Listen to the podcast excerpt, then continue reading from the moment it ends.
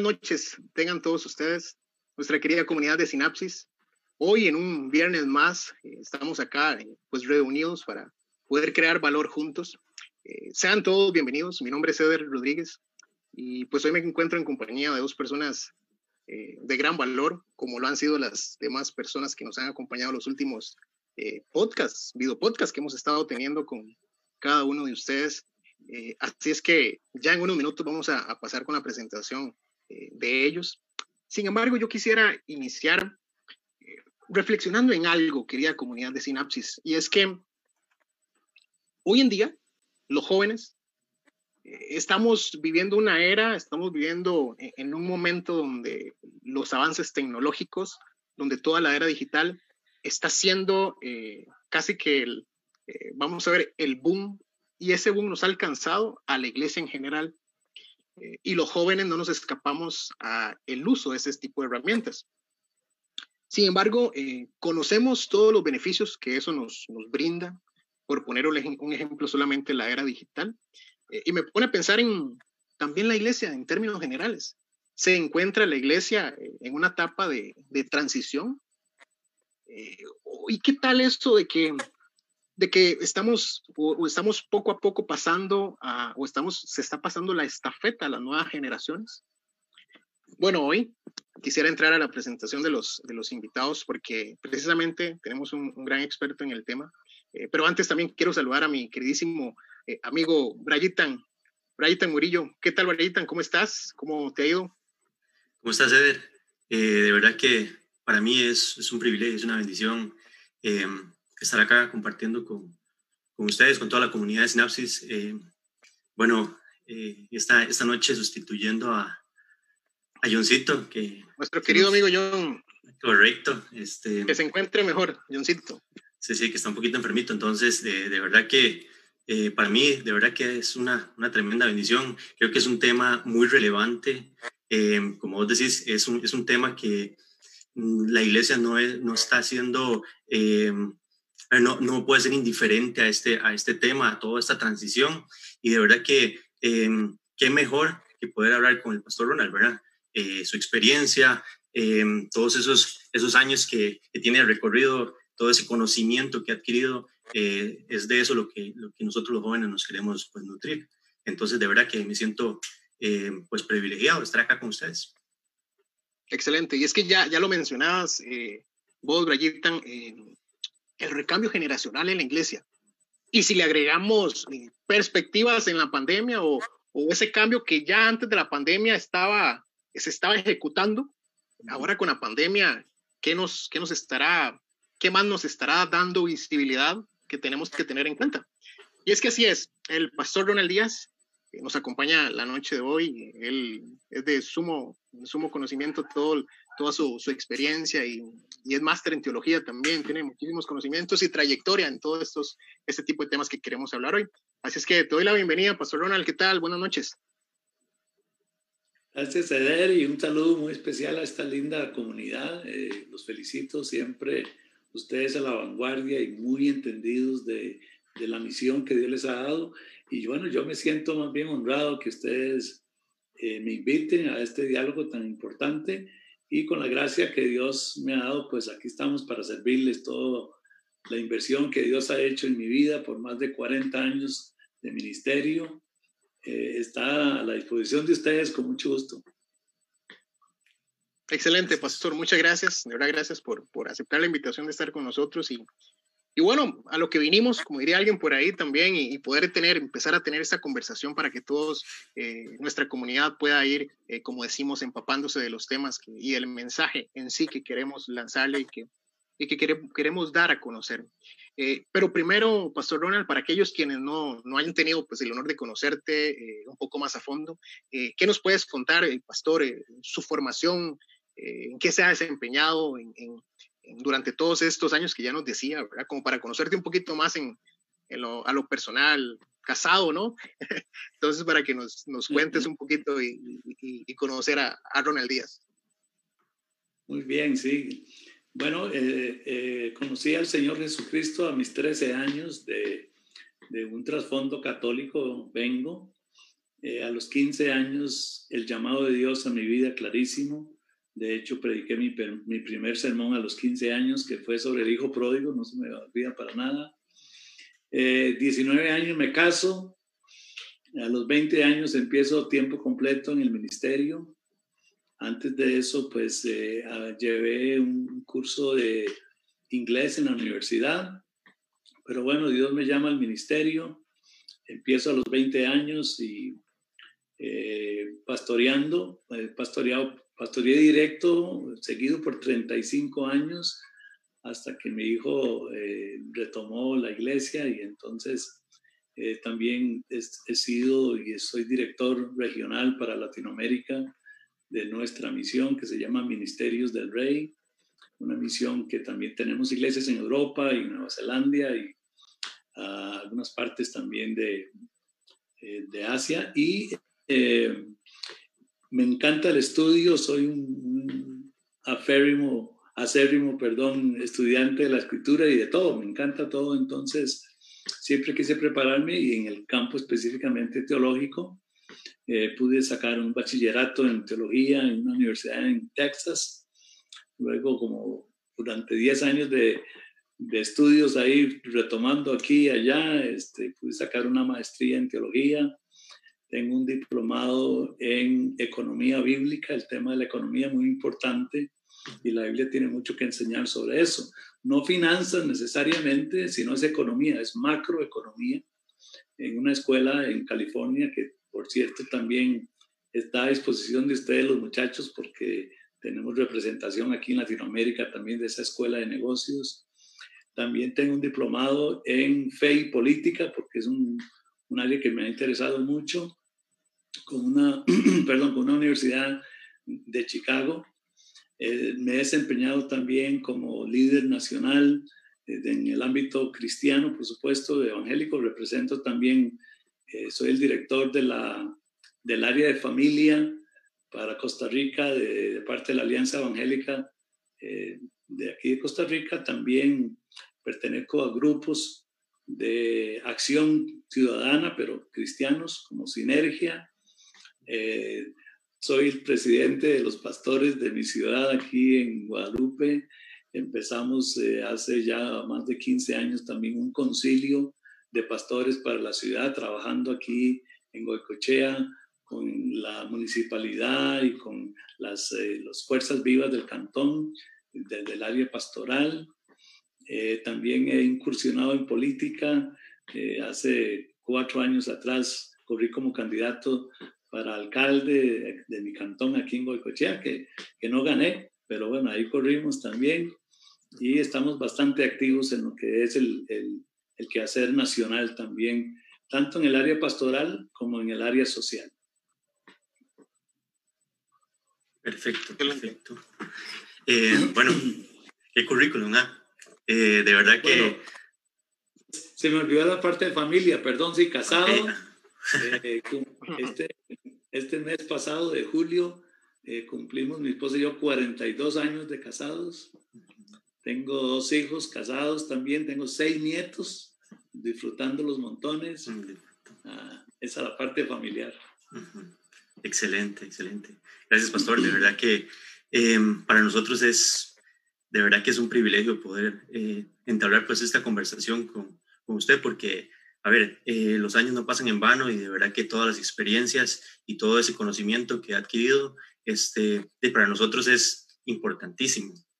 Em, quisiera entrar en un temita eh, importante y es em, para el pastor Ronald Díaz, ¿qué significan los jóvenes hoy en día? Eh, es decir, esta pregunta va enfocada sobre todo como en ¿Cuál es la visión o cuál es el potencial que usted le ve a los jóvenes eh, para, para hoy?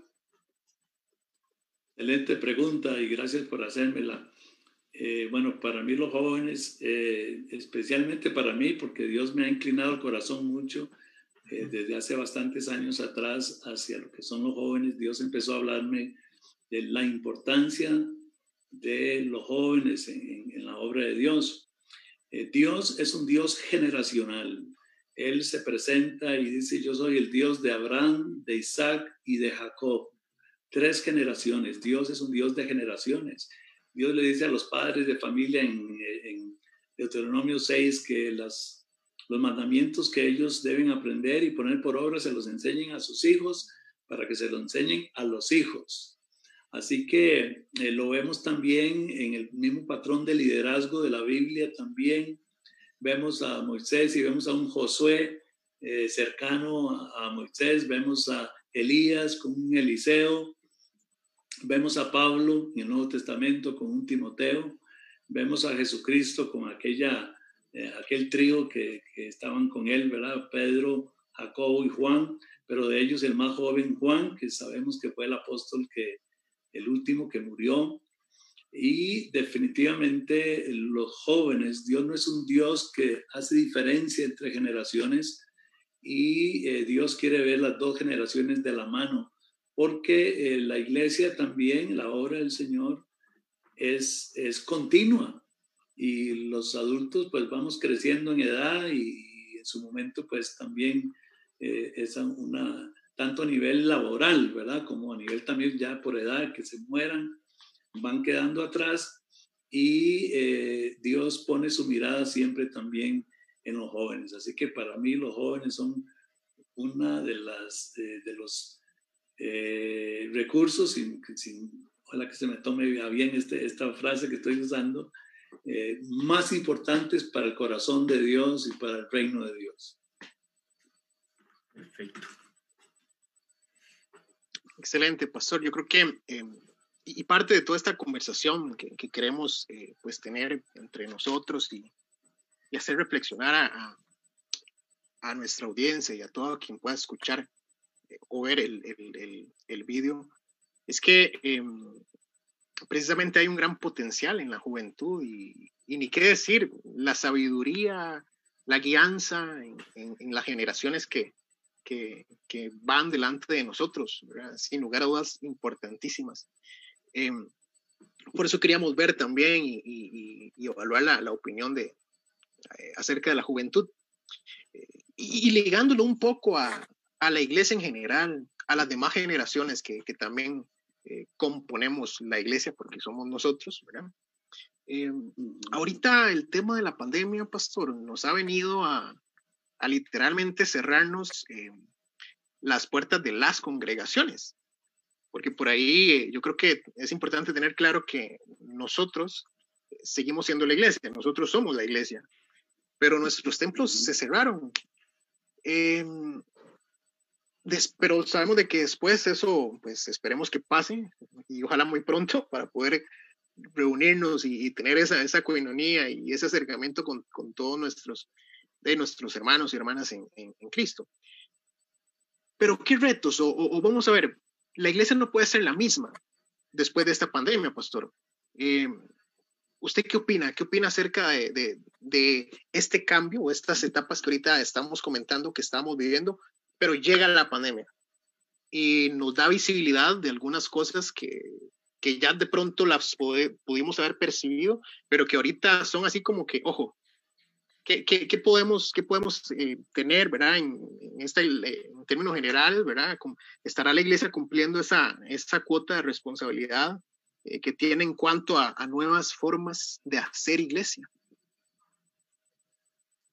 Excelente pregunta y una vez más tengo que felicitarlos porque eh, todo cristiano, pero especialmente ustedes los jóvenes, tienen que aprender a leer los tiempos. Es muy, muy importante leer los tiempos y nos tocó vivir una época con esta pandemia a nivel mundial y todo lo que se paró. Todas estas situaciones, como todo el mundo empezó a decirlo, son totalmente nuevas para absolutamente todos los que estamos vivos en este momento. Entonces, uh, para leer los tiempos y mirando la escritura también la misma historia del hombre y lo, cómo Dios lidia con la, con la raza humana y ha lidiado a través de las épocas siempre se han dado épocas de cierre. Eh, es, es, un ciclo que Dios hace y hay que entenderlo muy bien. Nos tocó vivir uno a nosotros, de esos grandes. Hay un ejemplo que yo pongo, aunque hay otros anteriores como eh, la Segunda Guerra Mundial, la Primera Guerra Mundial. Eh, hay otros muy, muy, muy al lado nuestro aquí, pero me gusta irme al siglo I porque marcó una gran diferencia y un cambio muy parecido al que estamos en este momento, en el año 70 después de Cristo, cuando eh, los romanos invaden Jerusalén y Dios acaba con el antiguo pacto, con, un juicio sobre Jerusalén. Fue un cambio de era. Bueno, nos tocó a nosotros vivir un cambio de era. Y al, al darle lectura a este momento es porque Dios quiere eh, traer a un final algunas cosas. La iglesia, eh, voy a hablar de tres décadas atrás, es más que eso, pero para no irnos muy atrás, en las últimas tres décadas la iglesia perdió totalmente su rumbo, absolutamente, en las cosas principales. Para señalarle, señalarle solo dos, el formato de iglesia, número uno, y número dos, la misión de la iglesia. Eh, en la misión de la iglesia es evangelizar. La iglesia dejó de evangelizar. Y en el formato de iglesia, eh, eh, la iglesia se, se agrupó y se enfatizó más en programas, no en procesos. El discipulado no es un proceso, es un programa. Y también en un formato de culto alrededor de la reunión del domingo y templo céntrica. Entonces, la pregunta es tan importante porque esta pandemia, Dios, en cuanto a la iglesia, porque esos análisis tienen que darse también en otros niveles sociales, políticos, económicos, etcétera, pero en cuanto a la iglesia, de entre muchas cosas, porque el tema es largo, pero para señalarle dos nada más, de una manera totalmente intencional, aunque algunos me critiquen por esto que diga, de una manera muy intencional, Dios quiso volarse eh, la idea templocéntrica, cultocéntrica del domingo y también uh, el asunto que la iglesia dejamos de hacer misión, dejamos de evangelizar. Entonces esta pandemia, como bien decía usted y, y Brian lo señalaba también anteriormente, eh, este, nos tiene que hacer meditar y decir, bueno, que de aquí en adelante, ¿qué va a pasar? Dios permitió esta pandemia y esos dos puntos, esos dos aspectos, como ya dije, son muchos más, pero estos dos no podemos pasarlos por alto. Pastor, y, y, tal vez retomando un poco el tema o, hacerte la, la siguiente eh, pues comentario, pregunta, em, hemos dejado de, de, como, como usted bien dice, de, de, tener un, un, discipulado efectivo, porque de pronto hemos cambiado los, los procesos por programas. Eh, en cuanto a las misiones, eh, pastor, porque el llevar el mensaje de, de Jesús eh, sigue estando más que vigente, ¿no? Eh, sigue estando más que necesario, sigue estando más que urgente para la iglesia, para nosotros como iglesia en general. en cuanto a misiones, y, que ahorita nos llegan la mayoría por todo este tema de confinamiento y nos encierran en nuestras casas. ¿Cómo podemos hacer, cómo podemos hacer misiones? ¿Cómo podemos decir a la iglesia qué estrategias podemos tener para hacer misiones en estos tiempos, donde hace unos años atrás, eh, y por poner un ejemplo nada más, eh, había una estrategia muy efectiva, que en su momento lo fue como ir a visitar, hacer eh, grandes cruzadas con mucha gente, o, ir de, también de casa en casa, seleccionar algunos lugares, eh, estrategias que súper buenas en sus momentos, pero ahorita por las condiciones que tenemos y sabiendo de que el mensaje tiene que seguir, ¿cómo, cómo la iglesia, qué, qué retos tenemos o cómo podemos hacer ese tipo de, de misión ahorita? Excelente. Muy importante que otra vez es un cambio de era, un fin de algo para un inicio de algo. Y eh, Dios sabía que la iglesia venía atrasada, perdida totalmente. Y, y, la misión de la iglesia es clara, es llevar el evangelio a los perdidos. Y la iglesia dejó de evangelizar. Interesantemente, cuando se cierran los templos, se ven las iglesias obligadas al uso de, eh, de lo virtual, obligados. O lo haces o lo haces, ¿verdad? Dios sabe que vamos hacia una era que es más virtual que presencial. Y Dios sabía eso. Y Dios sabía que, que la iglesia no iba a entenderlo. Y por eso se hicieron los templos, para que todos los pastores aprendamos y entendamos que hay una herramienta que se llama redes sociales o lo virtual o la tecnología. Eh, se ven obligados a eso. La reflexión es muy importante porque si usted nota, y yo que vivo en círculos de pastores, la urgencia y la ansiedad de todo pastor en este momento es volver a lo presencial. Es una ansiedad. Ojalá que pase esto rápido y, entonces eh, no se está aprendiendo la lección porque esto está ligado y viene de Dios otra vez, porque está ligado a lo que es misión, a lo que es evangelismo, a lo que es las almas perdidas. Entonces las generaciones que estamos acostumbrados a lo presencial, anhelamos lo presencial, pero las generaciones, eh, hablemos de los milenios para abajo, eh, la generación de milenios, luego está la generación eh, Z y para abajo, no están acostumbrados a lo presencial. Dios sabe que esa generación no está urgida ni deseosa de ir a un templo. Eso es lo que Dios sabía y nosotros no sabíamos. Y Dios sabía el cambio el que estamos viviendo y cuando pasemos al otro lado, lo principal va a ser lo virtual, no hay ninguna duda. Ahorita me refiero a lo presencial, pero hay que ver esto primero. Entonces, si yo soy un pastor que estoy deseando eh, volver a lo presencial, la gente que voy a traer son los mismos de la iglesia. Y eso está correcto, por supuesto, son nuestras ovejas, hay que cuidarlas, claro que sí, 100% de acuerdo.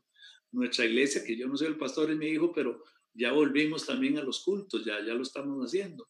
Pero si somos, si entendemos lo que está pasando, la gente que viene al culto eh, son los mismos creyentes. Y se nos olvida otra vez y como ya esto lo dejamos de hacer hace 30 años, la iglesia dejó de evangelizar. La iglesia lo que ha vivido en los últimos 30 años es un reciclaje, es creyentes pasándose de un templo a otro. No se ha evangelizado. Y Dios está interesado en los perdidos. Si yo voy a, a ocuparme como iglesia en la misión que Dios me dio, debo ver qué hago para alcanzar a los perdidos en la misión. Y esos no van a venir al templo, esos no, estos son, son, son cibernéticos, ¿verdad? Son, son, de, son de redes sociales. Entonces, ¿cómo vamos a hacer? Lo que Dios está, Dios nos dio un zarpazo, a ver si acaso entendemos. Eh, lo, que lo que tenemos que hacer es, ok, ¿qué herramienta más poderosa? Vean, véanlo, yo, yo, sé que a ustedes no los tengo que convencer de esto, ¿verdad? pero, pero véanlo aquí mismo, véanlo ahorita donde estamos. ¿Qué herramienta más poderosa? Entonces, las iglesias tienen que, y ahí donde ustedes los jóvenes tienen un papel también importantísimo, tienen que hacerse tecnológicas. Tienen que, se habla, yo he estado investigando con otros expertos, también tengo relación con gente a nivel internacional, gente muy experta en muchos campos. Y todos, todos están de acuerdo en que eh, muchos de esos cambios que la iglesia va a sufrir es que ahora eh, las iglesias, vamos a hablar de las iglesias pudientes, ¿verdad? Pero igual es la iglesia que, las iglesias que no tienen mucho dinero, pues igual tienen un personal, aunque sea voluntario, pero lo tienen. Y se habla ahora que las iglesias van a, su, su personal, el staff de la iglesia, se va a invertir más dinero en un staff que se ocupe de las redes sociales que un staff que atienda gente en el templo, en la oficina del templo. Porque ese es, así tiene que ser en cuanto a la misión, en cuanto a la misión. Si queremos atraer a los perdidos a la iglesia, tenemos que llegarles a través de la tecnología.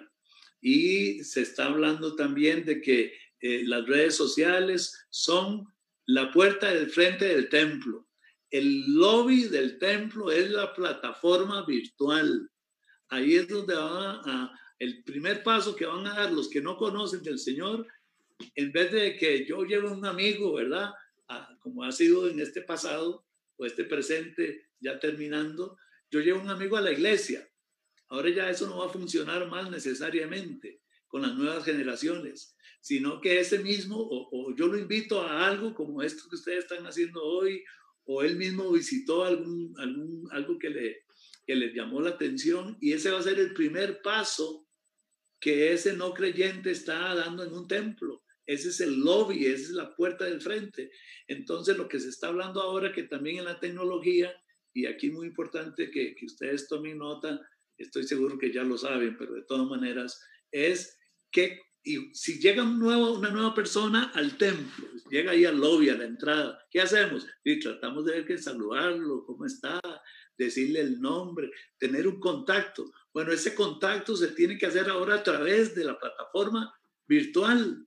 Entonces, mi plataforma virtual no solamente debe tener cosas ahí que yo paso, sino que debe tener esa interacción del saludo, por así decirlo, ¿verdad? recogerle el nombre de algo, todo, ese, todo eso tiene que darse ahí porque es el primer contacto de ese no creyente con la iglesia. Entonces, de ahí también que se hace tan importante un personal, un staff que atienda también todo eso. Entonces, definitivamente esta pandemia eh, nos abre las posibilidades, muy importante las nuevas generaciones que son más tecnológicas, pero también la tecnología por sí misma. Tenemos que invertir en eso. Gracias, Pastor, de verdad, por, por toda esta reflexión que nos estás eh, dando y, de verdad que, que, muy, muy agradecidos. Y, ya casi para pasar también, eh, que Brayitan tiene también eh, otra, otro otra temática, pues también que comentar. Yo nada más quisiera cerrar y, y, si tal vez usted nos está sintonizando y se está agregando en este momento a, a este video podcast, Em, estamos hablando acerca de cómo influenciar un, sano eh, recambio generacional en la iglesia y nos acompaña el, pastor y teólogo eh, Ronald, Ronald Díaz. Eh, pastor, todo esto que hemos estado comentando, que usted nos comenta, ya todas las iglesias locales nos hemos dado cuenta, nos hemos dado cuenta de, de que la inversión que hay que hacer en temas de, tecnología, cámaras, video, audio, eh, también con este tipo de dinámica nos hemos dado cuenta también que han llegado personas eh, y, ha sido su primer contacto. Nosotros mismos nos hemos dado cuenta de un primer contacto de una persona que quería también pues, visitar alguna iglesia. Eh, sin embargo, ¿cómo podemos hacer? ¿Qué nos recomienda usted a nosotros como, como jóvenes? ¿Cuál, ¿Cuál actitud? ¿Cuál es la actitud que tenemos que tener nosotros para con nuestros líderes de mayor edad que tal vez están, están teniendo o que por la normalidad de este tipo de cambios puedan estar resistentes a algunos cambios para poder entenderlos y más bien entre los dos amarrarnos y ser ese puente eh, importante en esta transición y no vernos como dos generaciones, ah, mira, no, que es que queremos proponer esto, pero el otro no, ah, entonces nos peleamos, no, no, sino que la iglesia en sí, los jóvenes, qué actitud tenemos que tener nosotros eh, para con ellos y también ahorita nos mencionaba algunos, algunas, eh, eh, pues vos que te relacionas con, con pastores, ¿verdad? Algunas ideas o, esa necesidad que están teniendo de volver. Entonces, ¿qué les recomendamos a ellos también? ¿Qué actitud pueden tener ambas partes para juntos pasar esta, esta era, como bien nos ha estado explicando, y, y seguir adelante en todo esto que es hacer iglesia? Y otra vez, el, el estratega en todo esto de nuestro Padre Celestial él es un experto en todo, ¿verdad? Él hizo el universo, vemos la perfección de todos los átomos y las moléculas y absolutamente todo lo que él hizo, las reacciones y todo. Y en esta parte él también es un experto. Entonces hay que aprender la metodología bíblica, la estrategia, la estrategia bíblica. Eh, hay un pasaje en Malaquías capítulo 4 que dice, Dios hará volver el corazón de los padres hacia los hijos y el corazón de los hijos hacia los padres, lo que yo llamo una reconciliación generacional. Esta situación que usted explica siempre ha sido así. En mi tiempo, ¿verdad? Cuando yo estaba jovencillo, este, empezó un movimiento, empezamos un movimiento en la iglesia de oración, de clamor de Dios. El Espíritu Santo empezó a bautizarnos y empezamos a hablar en lenguas y todo y la, la, generación del pastor y los ancianos no estaban muy contentos, ¿verdad? Entonces siempre ha sido una u otra cosa, es un síndrome de, de, del pastor, ¿verdad? O de la generación mayor con la generación joven. ¿Qué hacer? Siempre en las iglesias hay hay eh, un líder de jóvenes, un pastor juvenil, eh, algún, algún joven de influencia tiene que ser, por supuesto, puede ser hasta el hijo del pastor quizás, donde los jóvenes tienen que empezar un diálogo con esa persona primero. Mi consejo es entonces que empiecen conversaciones, conversatorios, diálogos abiertos sobre este tema, en este caso la tecnología y otros, ¿verdad? Primeramente entre ustedes, con ese líder mayor joven. Puede ser hasta que tenga, sea alguien de edad, pero que tiene esa, ese contacto con los jóvenes, ¿verdad? Y que también, o sea, que es un intermediario, en otras palabras, entre la generación adulta y la generación de jóvenes, en acercarse a él si es que él no lo ha hecho y empezar primero diálogos entre ustedes, agotar temas, diálogos abiertos sobre todos estos asuntos y que él empiece a llevar esa inquietud a el pastor, primeramente, por supuesto, y en un, proceso eh, que él pueda servir para que traer al pastor o a los ancianos, traerlo luego a un diálogo también abierto con este grupo de jóvenes que ha estado ya en conversatorios. Entonces, eh, es un asunto de proceso otra vez, ¿verdad? Si es confrontativo, siempre se va a perder. No, no debe ser confrontativo, no debe ser uh, criticón, sino que hay que buscar siempre el consenso, el diálogo y lo que, lo que en esta área tecnológica, por ejemplo, empezar a servir, ¿verdad? Bueno, ¿qué necesita, pastor? Yo, nosotros le vamos a ayudar aquí con la cámara, le vamos a ayudar con esto, le vamos a ayudar con la producción, eh, empezar a servirlo, ¿verdad? Servir a la iglesia. Pero este, es muy importante en esto siempre reconocer a un, conector entre las dos generaciones. Muy, muy importante. Perfecto. Me encanta, me encanta este tema. De verdad que em, lo he disfrutado montones.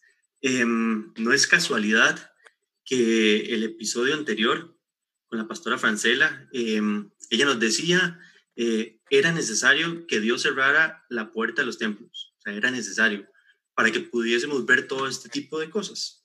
Entonces, em, a ver, yo lo veo, eh, todo esto yo lo veo como, como si fuese una ola y nosotros fuésemos surfistas. Entonces, eh, esta ola está, está viniendo y si nosotros no nos montamos en esa tabla, pues no vamos a aprovechar la ola y más bien nos puede revolcar y nos puede ahogar. Y claramente eso es lo que queremos evitar y eso es lo que no queremos.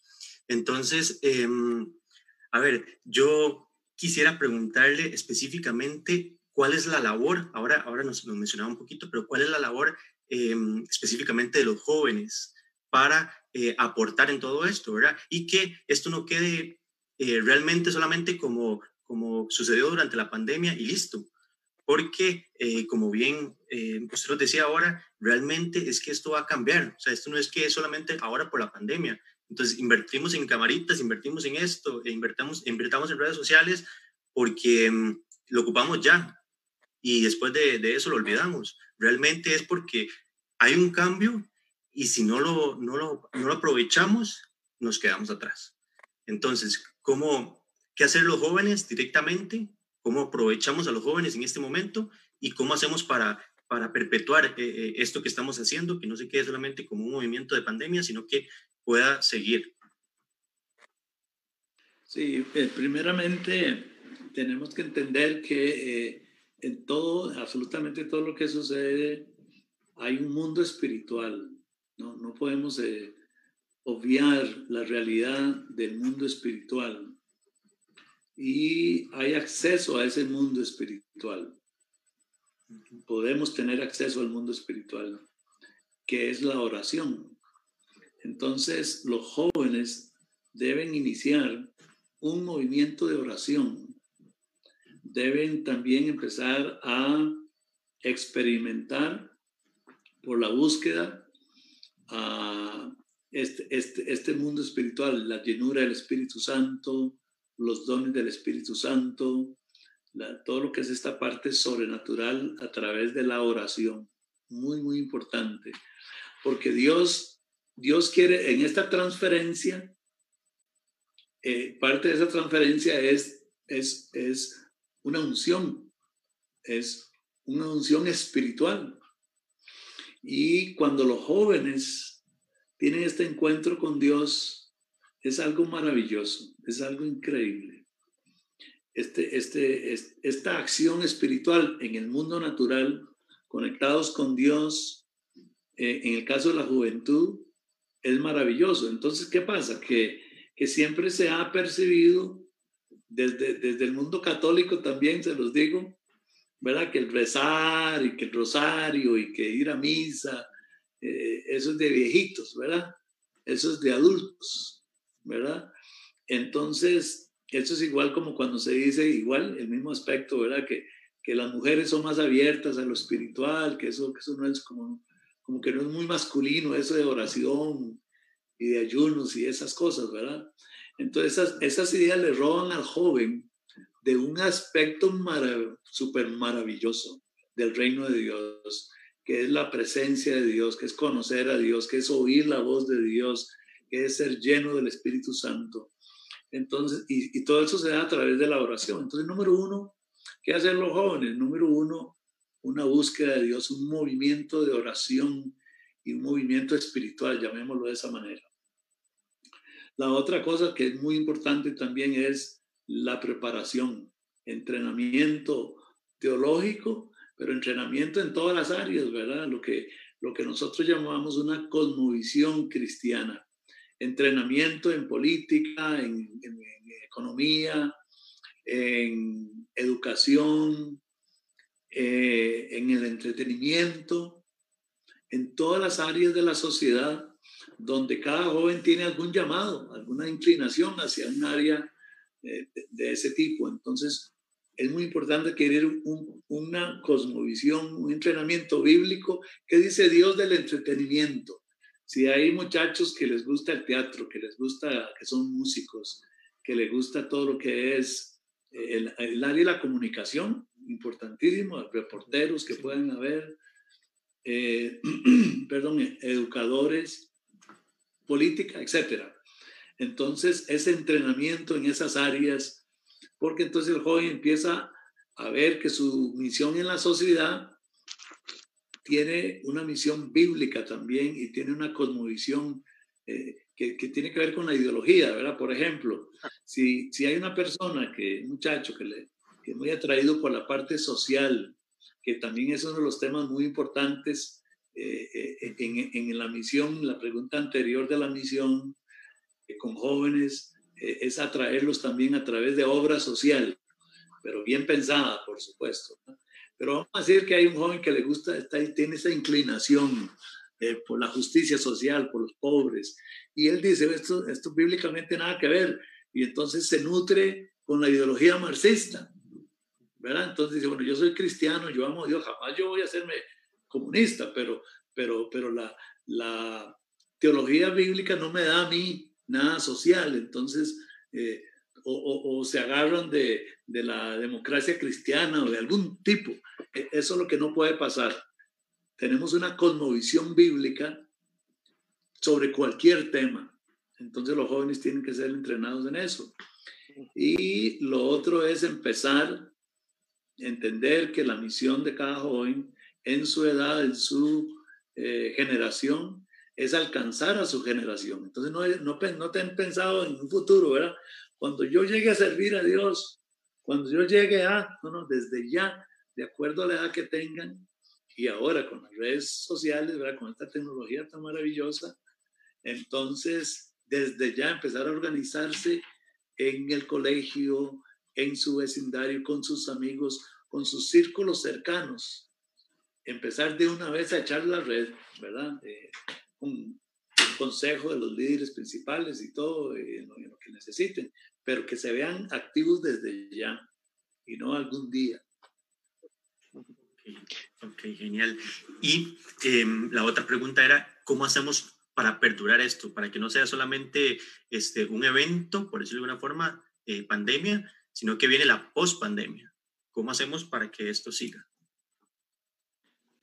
Sí, eh, foros como este que están haciendo ustedes hoy, yo, los animo que lo sigan haciendo constantemente, lo, lo más seguido que puedan, involucrando a todo el mundo que se pueda, expertos y todo, por supuesto, eh, donde se elaboren tareas, donde salgan eh, planes estratégicos, donde cada uno en su área, bueno, ¿quién se va a encargar de la parte de promoción? ¿Quién se va a encargar de la parte de comunicación? ¿Quiénes son los expertos aquí en finanzas, en, presupuestos? Y entonces, para que esto no muera, que esto se convierta en un movimiento, eh, es constante diálogo, entrenamiento, reuniones de planeamiento, un, grupo aquí arriba de, yo los llamo los generales, que, que, el grupo de los generales son poquitos, ¿verdad? Porque recuerde que entre más gente son mil opiniones y cuesta mucho llegar a consensos, ¿verdad? Entonces un grupo principal aquí, un grupo coordinador de los generales que estén llevando adelante toda la estrategia, eh, grupos de enfoque sobre temas específicos, y luego amarrando todo en un plan estratégico con objetivos claros, con fechas ah, limitadas, ¿verdad? Eh, metas a, tanto tiempo y con delegar sobre el área de comunicación a los comunicadores, el área de relaciones públicas, cada uno de acuerdo a su don, y luego las evaluaciones, cada cierto tiempo evaluar, eh, ver el avance, eh, hacer las correcciones, si hay que cambiar rumbo, se cambia. Eh, tiene que ser todo un proceso para que no muera. Excelente. Eh, Pastor Ronald, y hemos hablado también de acerca de, de, cómo ser esa, esa transición, ese puente entre, entre nosotros como, como jóvenes, ¿verdad? con nuestros líderes de, de mayor edad. Pero ojo, aquí se nos está quedando una parte importantísima donde también somos puente y es con las generaciones que vienen detrás, eh, con los niños, con los preadolescentes y los adolescentes también. Entonces, eh, ¿cómo, ¿qué actitud también tener con ellos? ¿Cómo, cómo darles la mano para juntos eh, entrelazarnos, para que todo ese recambio generacional también surta un efecto positivo? Porque para ninguno de nosotros es un secreto también. Eh, tenemos generaciones que pasaron desde, como le llamamos nosotros, la escuelita dominical para niños, siguieron su etapa de preadolescencia, adolescencia, llegaron a la juventud y se fueron. Por ahí hay una estadística, eh, y me perdonan porque ahorita se me fue, se me fue la fuente para citárselas, pero eh, se ha hecho un estudio para, de las nuevas generaciones y creo que ahorita lo mencionábamos un poquito al inicio, eh, pero decíamos de que ahorita hay un porcentaje eh, lamentable de jóvenes que em, sí quieren seguir a Jesús, pero no quieren ir a las iglesias. Y creo que vos también lo, lo mencionabas, pastor, por todo este tema, eh, ya su forma de, de, verlo ha cambiado, pero también por algunas cosas que dejamos de hacer. Entonces, siendo muy autocríticos nosotros también y, y, para no solamente eh, dar o, decir, sino también decir, bueno, ¿cómo podemos ser también? ¿Cómo puedo ser ese instrumento para lo que estoy analizando y dando una crítica constructiva, también ser parte de la solución, ¿verdad? Esas, esas generaciones que vienen detrás de nosotros, que nos están viendo, que de pronto pueden ser, como decimos, mucho más chispas en todos estos temas, necesitamos acuerparlas porque al final son las que siguen, ¿verdad? ¿Qué consejos para ellos también, Paz? Sí, excelente. Uh esa, es la transferencia, ¿verdad? Generacional que tiene que irse dando. Eh, para los que están en la iglesia, es muy importante la, la coordinación de esos diferentes grupos que usted mencionaba, el liderazgo de los preadolescentes, el liderazgo de los niños, inclusive los maestros de la escuela dominical. La iglesia es una comunidad, es, es una nación en pequeño. Muy importante esto. Entonces, cada uno de esos sectores, llamémoslos así por, por, por ahorita, debe tener en el nivel de liderazgo una, un constante diálogo de, de, para ir coordinando actividades. Las generaciones más jóvenes ponen la mira en los, más, en, en los de más edad, ¿verdad? Entonces ahí, digamos, los jóvenes adultos pueden permear terriblemente a los adolescentes esos adolescentes a los preadolescentes y esos preadolescentes a los niños. Entonces, la coordinación tiene que darse aquí arriba. Eh, en esta, toda esa maquinaria para que eh, se estén dando ese tipo de cosas, actividades conjuntas, donde ya se tiene la meta clara, el tema que se va a dar o lo que sea, cuál es el objetivo de esto que vamos a hacer para ir impregnando a esos niños, a esas generaciones más jóvenes, irse dando todo eso. Y también eh, nunca perder de vista los de afuera, porque otra vez es la misión. Entonces, igual, de igual manera, llevar a cabo actividades hacia afuera, hacia esas generaciones, en ese mismo nivel, pero ya por supuesto que la actividad va a ser diferente, ¿verdad? Es más evangelística, eh, conociendo cuáles son los intereses de, de, esas edades, usando la tecnología, las cosas que les atraen a ellos. Eh, nunca, nunca olvidar la misión, no quedar solo para adentro, ¿verdad? Pero muy, atinado, eh, no podemos olvidar a las, a las generaciones. Y siempre el entrenamiento. Si nosotros vemos al mundo, si le echamos una ojeada a Faraón, al diablo, a los sistemas del mundo, eso es lo que hacen desde kinder, a través de, de las fábulas, a través de los diferentes programas que hay que atraen a los niños. Eh, están siempre mandando mensajes, están siempre culturizando, están constantemente indoctrinando, absoluta, constante, esto es constante. Y esto es lo que no podemos dormirnos más. Y por supuesto que ustedes los jóvenes son los que tienen la energía y tienen también esa fineza eh, para, para usar toda esa tecnología para las nuevas generaciones. Entonces, es, es un asunto, ¿verdad? La Biblia lo llama discipulado, eh, el mundo lo llama adoctrinamiento, lo llama culturización, es lo mismo.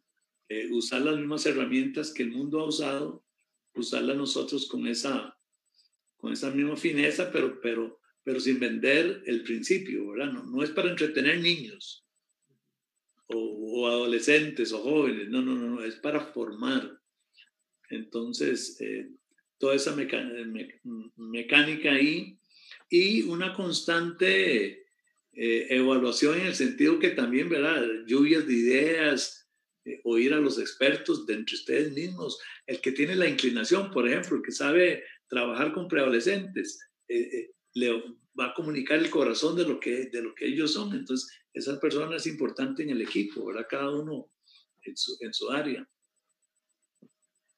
Así es. Nosotros nuevamente pues reiteramos las gracias por, estarnos nutriendo con todo este pues, conocimiento y con toda esta temática que hemos, que hemos querido desarrollar. Eh, lastimosamente nos vamos acercando ya al cierre de este, de este video podcast. Eh, sin embargo, nos queda también eh, como la sensación de poder volver a retomar muchos temas que, que están quedando por ahí, así que no dudamos que dentro de unos días podamos tocarle la puerta nuevamente, Pastor Ronald, para, para abarcar otros temas que también van quedando y pues tener también... Eh, excelente, excelente. Eh, y pero entonces, para, para ir casi eh, finalizando, ya, ya nos espera el final ahí a la vuelta de la esquina, como dicen. Em, y, para sintetizar un poco, hemos conversado acerca de, de, la labor, de la importancia de la juventud que tiene en nuestras iglesias. Eh, la importancia en el sentido de que la iglesia antes de pandemia eh, estaba viviendo o, empezó a vivir un tema de recambio generacional. Eh, sin embargo, la pandemia viene y nos dicen, ojo, tal vez sigan un poquito más despacio. Ahorita tenemos que hacer un trabajo en equipo para apoyarnos y, y, pasar esta pandemia, pero a la vez seguir trabajando en lo que ya pues Dios estaba inquietando a las iglesias en términos generales. Hemos visto la importancia de las generaciones, el tener unas transiciones importantísimas entre los niños, entre el tema de la preadolescencia, la adolescencia, la juventud, y ni qué decir con nuestros líderes de mayor edad, de, cuerpo de ancianos, pastores, para que el mensaje de Jesús, ojo, los principios, aquí no estamos cambiando ni mucho menos principios, ni la misión, ni mensaje, sino que estamos entrando en una discusión, eh, eh, eh, a conversar acerca de metodologías, de la estructura, de las formas en cómo eh, nos está inquietando Dios a que tenemos que empezar a hacerlos. Así es que em, creo que ya para, para irte teniendo un, cierre y para que ustedes puedan ir también meditando un poquito en las, en qué conclusiones, qué conclusiones podemos sacar eh, de este ratito que hemos, que hemos estado conversando. Eh, al final de lo que han podido tanto mi queridísimo amigo Brayitan como vos, pastor, eh, ¿qué queremos dejarle a, si de todo lo que hablamos hay una persona que se está conectando en este momento eh, y queremos decirle, mira, eh, como conclusión a toda esta temática, ¿qué podemos concluir acerca de este, de, este tema del recambio generacional para la iglesia? ¿Qué consejos? ¿Qué consejos podemos dar o qué, qué recomendación como en términos de conclusiones podemos tener para ir cerrando también ya esta parte de, del video podcast. Si quiere, iniciamos con usted, mi estimado Brayita. ¿Cómo has visto? ¿Qué tal todo? ¿Y qué podemos concluir? Gracias, eh, bueno, de verdad que me siento sumamente feliz. Em, disfruté mucho el episodio. Creo que, eh, bueno, hay cinco anteriores a este que realmente han sido de un gran valor cada uno. Em, la información que hoy el, el, pastor nos está brindando creo que tiene que cambiarnos por completo el, pensamiento, la forma en la que hasta el día de hoy, si, si es el caso, hemos visto la forma de hacer iglesia eh, y me parece aún más importante eh, la labor que tenemos nosotros los jóvenes, eh, inclusive mencionábamos los adolescentes, los preadolescentes, los niños, en todo este proceso, que realmente hoy por hoy lo vemos como un, a ver, un mal necesario, el cierre de, los templos, porque eso nos, nos ayuda a, ver con otra perspectiva el, la forma en la que estamos haciendo iglesia. Y creo que em, eso es lo que, lo que me llevo yo hoy del, del, episodio y de verdad eh, agradecerle montones al, pastor Ronald por, por todo ese conocimiento, ¿verdad? Y por toda esa información que hoy nos ha brindado. Excelente, Brayita. Muchas gracias por, por sus conclusiones y, y, de verdad que esa es, esa es la, la, idea que tenemos con todo esto, poder eh, inquietar, inquietarnos. Eh, yo creo que esto también, la pandemia nos, nos aísla y hay veces se nos olvida que tenemos que seguir pensando en estrategias, tenemos que seguir activos en todo esto y, y, es precisamente para eso son estos espacios, para conocer, para nutrirnos de buen contenido, pero también para hacernos reflexionar y hacernos personas, como lo veíamos la semana o hace 15 días con la pastora de la Iglesia de la Promesa en Grecia, eh, para ser personas que seamos eh, insistentes con compromiso, pero que, que, podamos dar ese paso de acción, ¿verdad? Entonces, eh, no solamente quedarnos con, con, con, el que sí, reflexiono muy bien, analizo, pero tenemos que ser intencionales. Ahorita ya me, ya me vino la palabra que había utilizado la, la pastora, intencionales en todo esto. Pastor Ronald, sus conclusiones. Sí,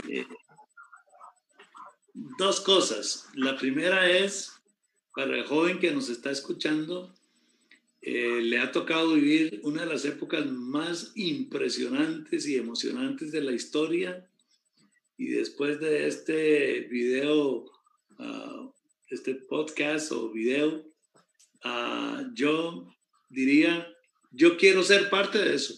No me dejen afuera, por favor porque es un llamado que Dios está haciendo. Dios siempre ha llamado a la juventud y eh, su papel en el reino de Dios, en la historia de Costa Rica, es importantísimo. Entonces, inmediatamente reclutarme, ¿verdad? Lo otro es que eh, esta, eh, esta situación cultural está dejando un vacío terrible en las nuevas generaciones.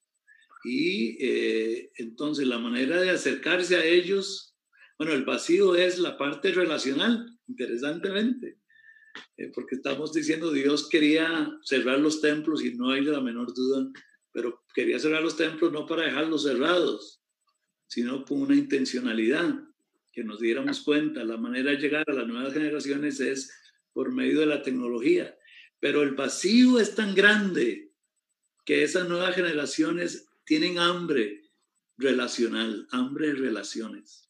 Y entonces en, en, en, la nueva normalidad, por así decirlo, eh, estamos hablando a dos, tres, cuatro, cinco años, vamos a ver templos llenos. Claro que sí, pero de esa gente nueva que está con una hambre tremenda por la parte relacional, porque eh, la tecnología también separa y aísla, ¿verdad? Y los problemas que hay de, depresión y todo eso se agravan cada vez más en, estas nuevas generaciones. La manera de alcanzarlos es a través de la tecnología, pero es como Dios los va a ir atrayendo y por eso es que los jóvenes que nos están viendo tienen que involucrarse en el reino de Dios. Decir, cuando yo estudié en la universidad en, Estados Unidos, yo tenía 24 años. Y me recuerdo que uno de los, eh, de los predicadores eh, invitados, porque teníamos uno cada semana, diferente, y pasaba toda la semana, pero nunca se me olvidó uno que llegó y era un joven y estaba encendido el hombre y, él nos enseñó a decir, me reporto para el, en inglés es I report for duty, me reporto para la tarea, ¿verdad? Y eso es lo que yo le digo aquí a los muchachos, que se acerquen a su líder y, al Señor Jesús y le digan, me reporto para la tarea. Excelente, Pastor. Eh, Pastor Ronald, le agradecemos mucho, de verdad, sus, sus conclusiones. Y, agradecerle también nuevamente en nombre de todo el equipo de, de Sinapsis la participación en este, en este ratito con, con, nosotros para reflexionar acerca de todo ese tema que ya hemos comentado. Eh, y para usted, querida comunidad de Sinapsis, muchas gracias por habernos acompañado un viernes más, eh, un ratito más juntos. Eh, igual, sean todos bienvenidos si es que van a disfrutar de este audio o video eh, algún otro, en algún otro momento. Así es que esperamos que le disfrute, que sea de, eh, de mucho eh, agrado y más que agrado, de, mucha reflexión para poder tener nuevos conocimientos, valor en sus vidas y, y reflexiones que los hagan pues querer seguir más a Dios. Y toda la juventud, jóvenes, pastores, de verdad que nosotros, primeramente hablo por, por el tema de juventud, queremos, queremos estar de la mano con ustedes, eh, queremos ser parte eh, y juntos como generaciones que venimos atrás, poder darnos eh, la mano. Sé que también hay muchísimas iglesias locales que lo están haciendo muy bien y, y, habrán otras que, van de a, poquito, como decía el pastor, con poquita tecnología, con poquitos recursos o no.